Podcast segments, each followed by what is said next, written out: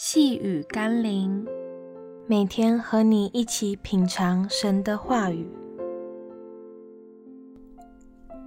相信万王之王耶稣。今天我们要一起读的经文是《约翰福音》第三章三十五到三十六节。父爱子，已将万有交在他手里。信子的人有永生，不信子的人得不着永生。上帝的震怒常在他身上。古代常见皇帝以各种代表信物，交由特派使臣出使任务。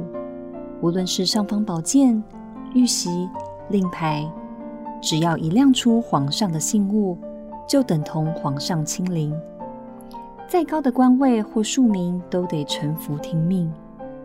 若有人藐视或不信而造次，特使甚至可以先斩后奏，所以虽一般人未曾见过的那些皇帝的信物，却都宁可信其真而不敢轻忽，免得受到审判。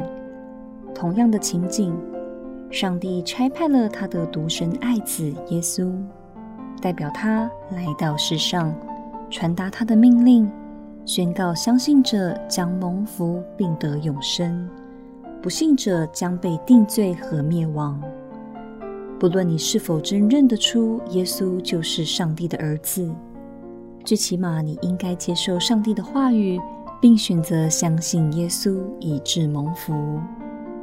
让我们一起来祷告：耶稣基督，就像大多数民没有见过皇帝一般，大多数的人也未曾见过你，但这并不会影响你存在的事实。更不影响你的能力权柄。当耶稣道成肉身，告诉世人如何借着他的十字架得着永生，或是不信他将受到审判的时候，我愿意选择相信你，并接受上帝的救恩，免得受审判时就后悔莫及了。奉耶稣基督的圣名祷告，阿们。